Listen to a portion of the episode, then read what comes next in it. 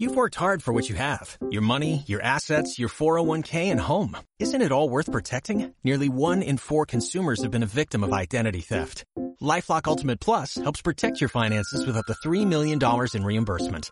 LifeLock alerts you to identity threats you might miss. And if your identity is stolen, your dedicated U.S.-based restoration specialist will work to fix it. Let LifeLock help protect what you've worked so hard for. Save 25% off your first year on LifeLock Ultimate Plus at LifeLock.com slash aware. Terms apply. El día de hoy les traigo una nueva parte de preguntas y respuestas sobre Australia. Comenzar con la primera pregunta, que por cierto, antes de comenzar, quería decirles que me parece genial y demasiado lindo cuando ustedes me dicen que esta es su sección favorita. Me encanta porque esta sección la crearon ustedes. Yo nunca había pensado en hacer este tipo de videos, pero se me ocurrió, como ya que estaba compartiendo mi vida, subir un video contándoles que me había venido para Australia, eso fue hace como dos años más o menos, y como comencé a recibir tantas preguntas, dije, voy a hacer un video respondiendo todas las preguntas, un video. Pero comencé a recibir más y más y más. Así que muchísimas gracias y espero que esto siga creciendo. Así que sin pena, sigan dejándome sus preguntas. Ok, vamos a tomar acá una pregunta. Hola Mori, ¿qué tal? ¿Cómo te va? Hace poco comencé a ver tus videos en YouTube y me gustaron mucho. ¡Oh, qué lindo! ya desde hace algún tiempo tengo pensado en emigrar porque al igual que tú soy venezolano y para nadie es un secreto lo que sí vive aquí. Yo quería preguntarte, ¿cómo hago para ir a Australia? Solicito una visa de estudiante para realizar un curso de idioma. Tengo entendido que puedo trabajar medio turno, pero hasta que termine el curso. Entonces, ¿qué puedo hacer para quedarme definitivamente en Australia de forma legal como residente? ¿Qué puedo hacer? Gracias antemano por tu pronta respuesta. Ok, ah, ok, eran muchas preguntas. A ver, miren, la verdad es que como cuando te vas para cualquier país, hay distintos tipos de visa. Para mi caso, la visa de estudiante era la más sencilla porque simplemente, ok, venía a estudiar, obviamente, bueno, tienes que estar pagando estudio, tienes la ventaja de que este país, a diferencia de muchos otros, te permite trabajar, sí, estás en lo cierto, puedes trabajar medio tiempo. ¿Y cómo quedarte acá? Mira, hay muchas vías porque puede ser desde un sponsor, aunque eso está cambiando ahorita, hay como un cambio en esa parte en las leyes, así que todo va a depender. Formas de que de repente puedas obtener una visa de trabajo e irte quedando gracias a ese trabajo y en ese caso no tendrías que estar estudiando. Para las personas que tienen de repente un pasaporte europeo o que vienen de otros países, hay ciertos países, incluso Chile creo que es uno de los países también. Hay venezolanos que he conocido acá que tienen pasaporte chileno y gracias a ese pasaporte chileno pueden aplicar otros tipos de visa por lo menos hay una visa que se llama Working Holiday que te permite trabajar y no tienes que estudiar. Obviamente como todas las visas tiene su parte buena, su parte mala, pero la verdad es que hay muchísimos tipos de visa. Lo que importa es que sepas qué es lo que tú quieres hacer. No te enfrasques simplemente en estudiante. Esa es digamos que la opción más sencilla para la mayoría de las personas, pero quizás investigando un poquito más puedes conseguir algo diferente. Para optar por la residencia, en uno de los primeros videos yo les hablé sobre la lista Sol y la lista Sí Sol. Eso es como para aplicar por las carreras a la residencia. Esa es una de las opciones más, no voy a decir fácil, pero sí es como una opción en donde tú te puedes enfocar, porque si tú tienes una carrera de esa lista o si no la tienes, pero estás dispuesto a estudiar una carrera de esa lista, puede ser una opción bastante viable que apliques por esa vía y es simplemente, bueno, simplemente en realidad es un proceso, pero es acumulando un puntaje. De eso les hablé en uno de los primeros videos. La edad es parte del puntaje. Sé que en ese video yo les iba leyendo, entonces tengo como todo más completo, pero sé que dependiendo de la edad que tengas es una cantidad de puntaje, dependiendo del examen de inglés, el nivel de inglés que tengas es otro puntaje, la experiencia, la carrera, entonces esa puede ser una opción.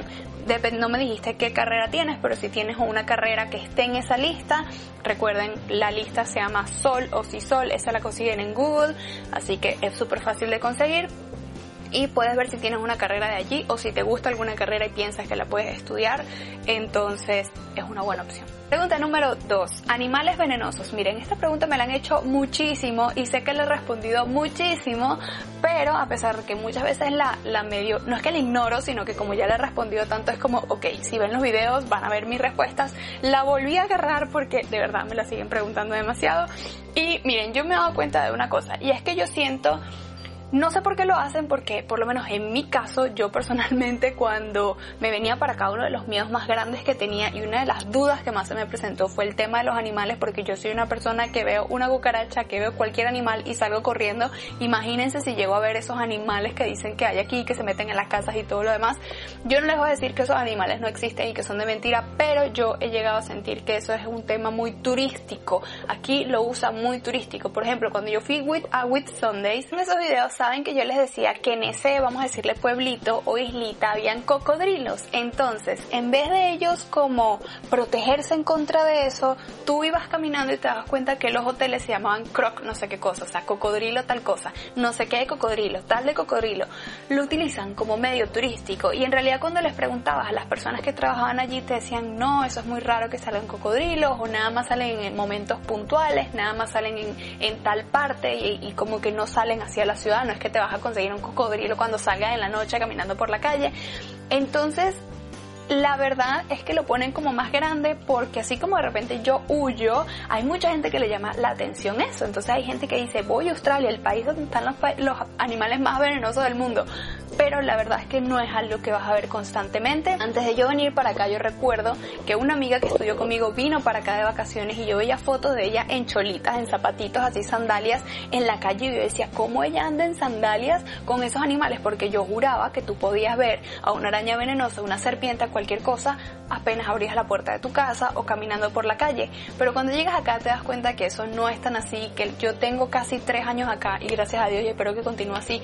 No he visto nada, yo no he visto ni una culebra, yo no he visto, o sea, arañas en mi casa, nada, nada, nada, de verdad, nada que ver. Entonces yo creo que sí, que es algo como más turístico. También les digo esto porque cuando yo estaba estudiando inglés, yo no sé por qué, es como ese, como que les encanta ese juego. Los profesores de inglés, vale acotar, que cuando tú llegas acá a estudiar inglés generalmente es cuando estás más nuevo, cuando estás llegando al país cuando yo estaba haciendo el curso de inglés todas las semanas, absolutamente todos los lunes entraba gente nueva al salón, gente que acaba de llegar, hola, yo llegué ayer a Australia, hola, yo llegué hace tres días a Australia, así.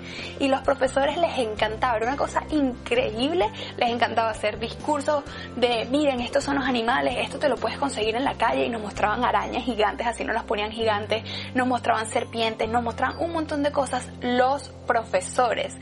Y yo me acuerdo que yo andaba súper estresada, a veces ni dormía, revisaba las sábanas, cada vez que me iba poner un zapato sacudía el zapato, estaba como súper estresada. Pero como les digo, ya tengo tres años acá, ya ahorita estoy haciendo una carrera universitaria y ya los profesores no se ponen con eso porque obviamente, obviamente estoy rodeada de gente que tiene más tiempo acá pero sí me he dado cuenta que es algo que les encanta, les encanta como asustar, les encanta como ese juego, siento que lo utilizan más turístico, pero no es así. Obviamente hay animales, pero no están como que donde tú estás viviendo. Yo incluso cuando yo les grabé el video de las Blue Mountains, ustedes vieron que yo caminé por el bosque, caminé metido dentro de matas, o sea, si ven ese video yo estaba caminando por zonas que me pudo haber salido cualquier cosa y yo no vi absolutamente nada y no era la única que lo estaba haciendo. Entonces si eso fuera tan peligroso, lo controlarían muchísimo más. Acá hay muchísima gente que se va camping, que duerme en medio de la selva, que duerme en mitad de cualquier lugar y no pasa nada. Obviamente que hay que tener un poquito de cuidado, pero yo creo que es una cosa como más turística. Sí existen esos animales, pero Australia es muy grande y las zonas pobladas no es, creo que ni, tengo entendido que no es ni siquiera la mitad, o sea, hay más zonas que son desierto, que están solas, y en esas zonas es donde está la mayoría de esos animales, pero para allá no va nadie, eso está en el centro de Australia, que para ir para allá tienes que, no sé, manejar dos semanas o viajar no sé cuántas horas en avión, entonces Sí, la verdad es que yo creo que no se lo tomen tan en serio y si no vienen a Australia simplemente por el tema de los animales, olvídense de eso porque de verdad que no. Tengan un poquito de cuidado y listo. Pregunta número 3 me preguntan si comunicación social, este fue un ejemplo, pero bueno, voy a leer esta pregunta porque siento que puede servir para otras carreras, pero si comunicación social no está en las listas, las que mencioné en la primera pregunta, igual la puedo ejercer o está prohibido al no existir la demanda en Sydney. Ok, esta pregunta la agarré porque me pareció súper importante tocar este tema ya que siento que hay un poquito de confusión. Cuando yo les hablo de la lista de las carreras solicitadas es porque si tu carrera está dentro de esa lista, tú puedes tenerla posibilidad de aplicar a la residencia porque tu carrera está allí y ya con esa carrera tienes un peso bastante fuerte y puedes ser residente gracias a eso. Pero eso no tiene nada que ver con que si la carrera está en la lista son las únicas carreras que puedes ejercer. Tú puedes venir para acá, para Australia, por ejemplo, como estudiante y a ti te permiten trabajar 20 horas, que es como trabajar medio tiempo y tú en ese tiempo puedes trabajar en lo que tú quieras. Tú puedes trabajar desde limpiando casas, desde en un restaurante, desde en una tienda de ropa, hasta entrar en una empresa de lo que sea.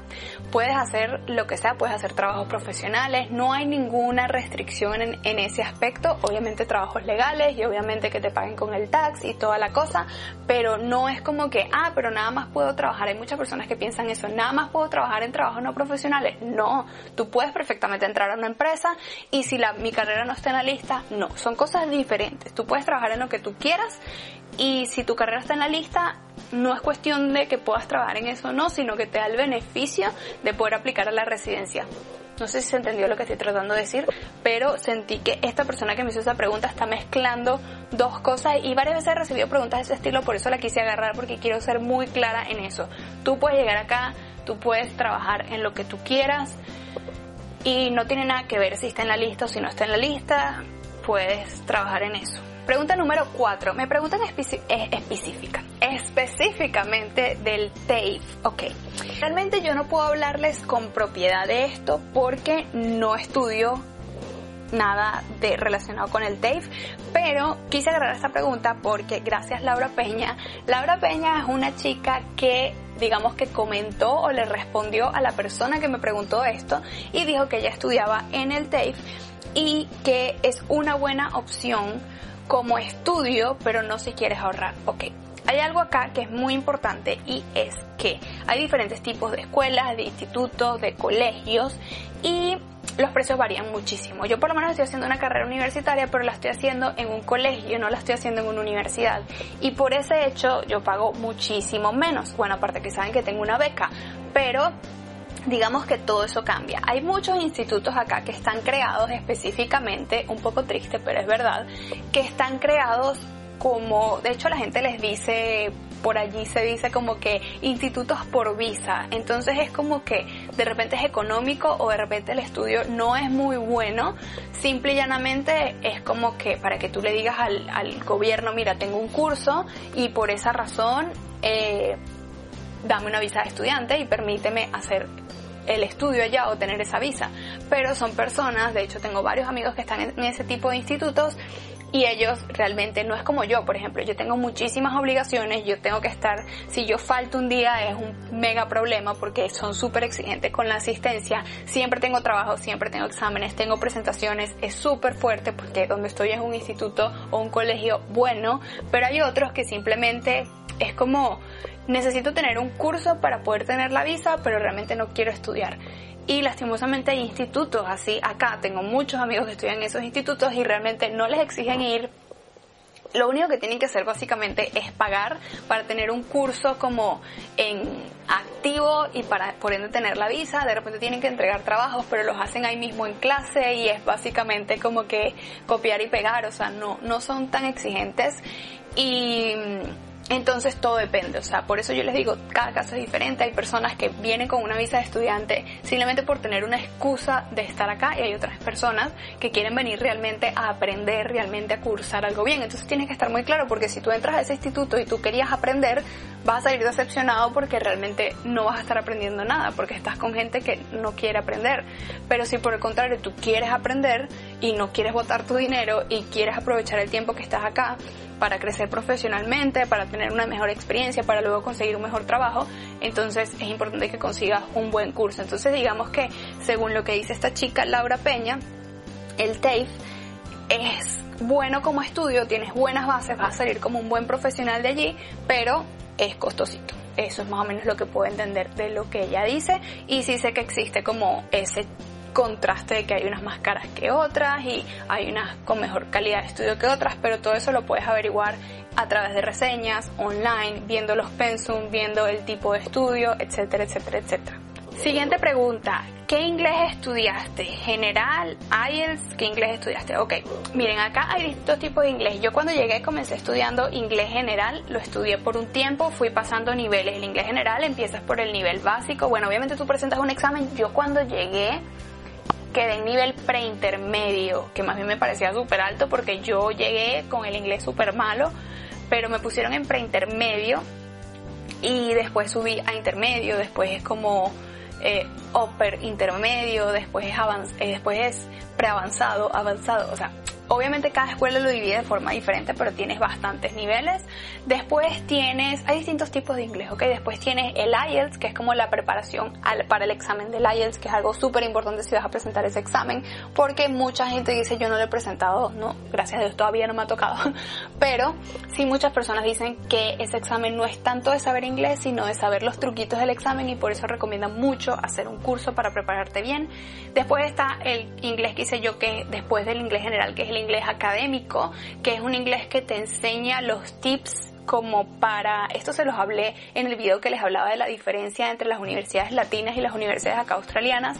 Acá se enfocan muchísimo en el tema de los trabajos que son con citas y que son referenciados, así como yo lo diría que es como una tesis en Venezuela, pero en chiquito. Entonces en ese tipo de inglés te enseñan todo ese formato y te enseñan cómo hacerlo para que cuando tú entres al colegio o a la universidad sepas cómo enfrentar ese tipo de trabajos. Te enseñan también a hacer presentaciones y qué tipo de palabras utilizar para ver más profesional, te dan como un vocabulario mucho más profesional, palabritas importantes que puedes utilizar para conectar diferentes oraciones, para que todo se vea más como profesional o más universitario. No es tanto simplemente el, lenguaje del día a día, de hecho acá es más enfocado en los trabajos, en la parte profesional, en la parte de estudios ya como con un nivel más alto. Y después hice un curso de Cambridge, que es algo así como el IELTS, pero es otro examen que se llama diferente, se llama así. Y es más o menos te explican cómo es el formato del examen y te hacen ciertos, ciertos ejercicios y, y sí, pero dependiendo de la escuela en la que entres van a tener diferentes niveles de inglés, diferentes tipos, pero es súper importante que si vas a entrar, a, por lo menos yo que iba a hacer una carrera universitaria, a mí me exigían hacer el inglés académico. Era algo que lo tenía que hacer, a juro. Si yo hubiese hecho IELTS, hubiese terminado el inglés general hasta el tope máximo, yo creo que yo llegué hasta avanzado pero no hice ópera avanzado, creo que fue una cosa así. entonces tienes que ver qué te exigen para lo que vayas a hacer después, si es que vas a hacer algo después, para que sigas el lineamiento necesario. Siguiente pregunta, me preguntan, y esto me lo han preguntado muchísimo, y es que si traduje los documentos en Venezuela o en Australia. Obviamente acá tú puedes conseguir traductores, pero te van a cobrar muchísimo más, o no es tanto que muchísimo más, sino que duele más como que pagarlo en dólares. Entonces yo les recomiendo que traduzcan lo más posible en su país. Yo me traje casi todo, yo me traje todo, mejor dicho, yo me traje todo traducido, pero siempre salen uno que otros papeles que tienes que de repente volver a traducir. Acá, es decir, yo acá he tenido que pagar traductores, pero a la hora de que tienes que meter papeles, de que te piden algo, pero yo todo lo básico de mi universidad, de mi colegio, de mi vida, de mis trabajos allá, todo eso yo lo traje así desde Venezuela. Muchas personas me han preguntado por el traductor que utilicé en Venezuela, porque como les dije, no es que puedes utilizar cualquier traductor, no es que tú mismo dices, ay, yo sé suficiente inglés y lo tradu, tradu traduces vamos, morir, traduces, ajá. no es que puedes, ay, tengo un primo, un hermano, alguien que hable inglés y me va a ayudar. No, necesitas que sea una persona que tenga su sello líquido, que te lo ponga, que sea legalizado. Es súper importante que sea muy bien traducido ilegal. Entonces, sí, muchos me han escrito por privado, me han pedido el contacto de quien me ayudó en eso. Les he dado los contactos, pero las últimas personas a las que se los he dado me han dicho que la señora, porque una señora les ha contestado y les ha dicho que ya no está trabajando en eso. No sé si es que ya no está en Venezuela o si simplemente ya no está trabajando en eso.